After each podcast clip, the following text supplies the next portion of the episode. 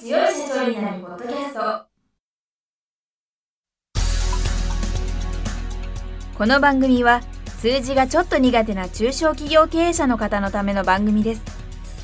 日頃から多くの経営者の相談に乗っている中小企業診断士と税理士の2人の対談形式で中小企業の現場の目線から専門知識を分かりやすく解説します。会社経営に数字を上手に活用していただくために会計税金融資などをテーマにお伝えしていきます。こんにちは。中小企業診断士の六角です。いつも数字に強い社長になるポッドキャストを聞きいただきありがとうございます。今回も税理士の北川智明先生にゲストにお越しいただいております。北川先生今週もよろしくお願いいたします。よろしくお願いします。今回は設備の管理について教えてくださいはい、まあ、設備の管理ということで固定資産。例えば何かを作っているメーカーであれば設備機械があったり。でまた、まあ、通常デスクワークがメインになるような場合には IT 業とかあのパソコンとかも当然設備の一種になると思うんですけど、まあ、そういった設備をどのようにま管理してで帳簿とかに書いていくかっていうことが一つの、えー、テーマとなるかと思います。でまず設備っていくつか大きなくくりがあって、まあ、その辺りで説明しているものがないのでえー、そうなんだって思ってもらえればなと思って説明したいなと思うんですけどまずあるいは建物っていうのがありますね。例えば自分で小さい店舗を、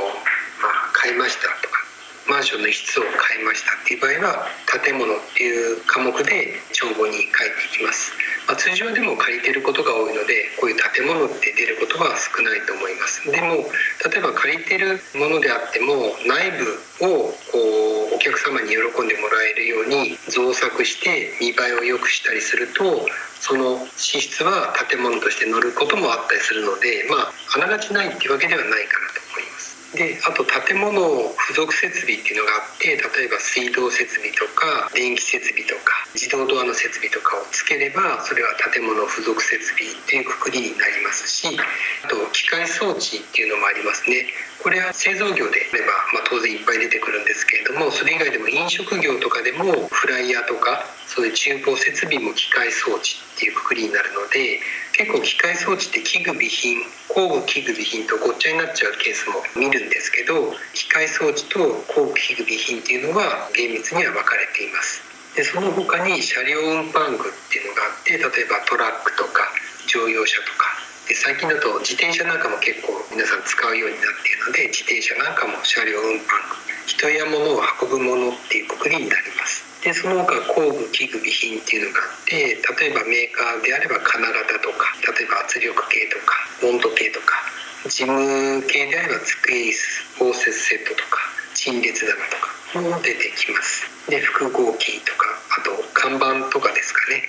あも工具器具備品として出てきます。で最近は少ないんですけど、まあ、固定電話を引けば電話加入券って言って最初に NTT と契約する時にかかるお金が電話加入券っていう設備になってきます。であとは土地ですね。資材置き場を買ったとか一角を買ったとかっていうのであれば駐車場とかそういうのは土地として帳簿に書いていきます。であとはパソコンで動かすソフトウェアまあ、最近はその使った分だけ課金される、まあ、月額払いのものが多いのでそういうのは賃借料とか皆さん処理すると思うんですけど、まあ、ダウンロードして購入するような場合にはソフトウェアっていう科目で処理することになります。この辺りが固定資産の分類ですね。あまり説明されることがないと思うのでちょっと改めて説明させていただきました。ありがとうございます。私本当わからないんですけど例えば建物付属設備とかって固定資産財庁に書きますよね。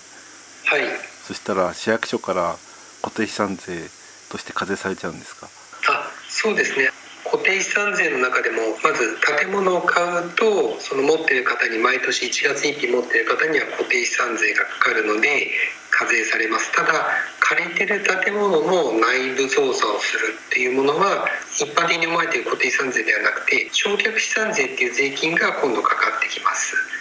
税率はまあ似てるんですけど手続きとしてはちょっと変わっていわゆる建物を持ってる固定資産税はもう一方的にその建物がある市町村から納税通知書が来ていついつまで納めてねって形で進むんですけど建物を借りている内部造作焼却資産税といってまずご自身で焼却資産申告書というものを作成してその内部造作がある市町村にそれを申告する。で申告すると初めて向こうで焼却資産税を計算して例えば5月とか6月ぐらいにいくら納めてくださいっていう案内が来ることになります。はいじゃあそれはいつまでに申告をすればいいんですか？そうですね。あの焼却資産税の方は建物の内部造作の方は毎年1月31日までにその所在地の町村に申告をします。じゃあもしエアコンとか入れたら申告しなきゃいけないんですね。そうですね。厳密にはしなきゃいけないんですけどただ150万円までは税金が出ないってことになっているので結局それほど設備が多額にならなければ申告する義務はあるんですけど納税額も出ないので結果まあ不問にされるっていうところが多いのかなと思います。実際には申告は義務なのでしなければいけないんですけど。そんなことがあったんですね。あの、はい。コンピューターソフトウェアも焼却資産になるんですか？えっと、コンピューターソフトウェアは焼却資産にはならなくて焼却資産税の焼却資産っていうのはいわゆる目で見て手で触れるものなのでソフトウェアは大丈夫です。じゃあ申告はしなくていいんですね。はい申告しなくて大丈夫です。と原価償却なんですけどはい。定率法じゃなくて定額法なんですか、そうですねあの何も届け出をしなければ個人事業主の方は定額法が強制なので要は耐用年数にわたって均等に万分して経費にしていく原価償却費を立てていくっていう処理になってもしも定率法でやりたいのであれば償却方法の届け出っていうのを出しておいてで定率法で初めて計算できるという形になります。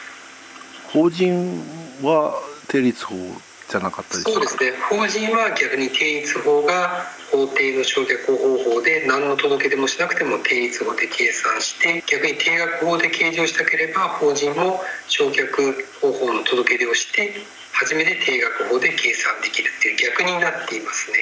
え知らなかったです。そうですね。ちょっとごちゃごちゃしますよね。ただまあやっぱり中には定率法を選んでる個人事業主の方もいてそうした方はやっぱり経費を前倒しでこう立てたいっていう方が多いですね。その定額法だと100万円の資産であればでそれを10年で償却すると毎年10万円ずつ経費になっていくんですけれども100万円のものを10年間定数で計算すると最初に2割3割の分まとめて経費にできるので最初のこう経費が多くやれるというメリットがあります。そして設備となるとどうしても気になるのが中小小額原価償却資産ですね。そうですね。一括償却資産ですか、はい。原則は資産を取得した場合にはそれは全て固定資産になって対応年数にわたって償却するんですけど、まあ、そうは言っても金額が小さいものはある程度税金上も考えられていてまず10万円未満のものであれば例えば机とか椅子とかあると思うんですけどああいうのはいちいち対応年数にわたって原価償却しなくても買った時に全て経費とできます。で今度10万円以上20万円未満のものは一括償却資産といって対応年数が例えば8年でも10年でも3年で経費にしていいよっていう制度があります。で最後に30万円未満のものであれば一括してこれも経費で落とせるっていう制度があってこれは中小小額原価償却資産っていうちょっと長い名前なんですけどできます。一括償却資産は10万円以上20万円未満。中小小額原価償却資産は30万円未満っていうと一括償却資産も一気に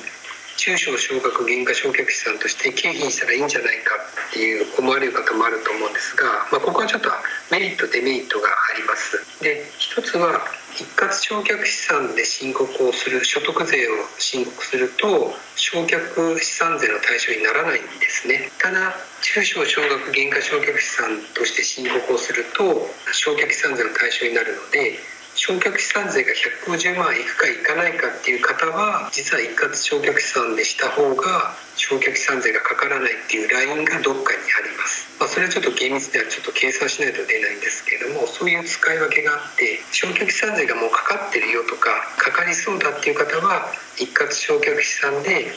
いずれは経費になるので3年で落としていくっていう方法もあの十分選ぶ余地があるかなと思います。わかりました。なんか複雑になってきちゃったのでこそうですね。ちょっとここはやっぱり顧問税理士さんを契約した方がいいですね。そうですね。もうそこまで設備投資とかもかさんでくるようであればはいもう任しちゃった方がそこはいいかと思います。ということで6週間にわたって北川先生にはたくさんのノウハウをお教えいただいたんですけど北川先生に顧問になってほしいとか北川先生に相談したいっていう方はどうしたらいいですか？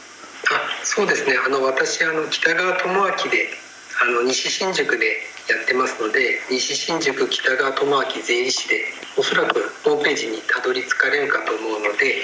あとはそうですねこの本を買っていただくと私の経歴とかも出てるのでぜひ書籍の著者紹介のところにウェブサイトも直接書いてあるのでぜひここから見てお問い合わせフォームから連絡をいただければなとお待ちしています。北海道の人や沖縄の人も顧問契約してもらえますか？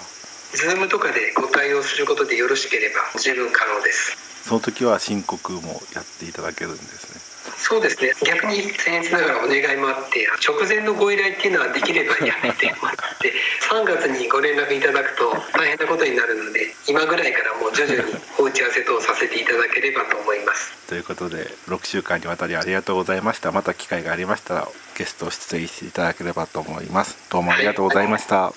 ありがとうございます。今回の対談はいかがでしたでしょうか？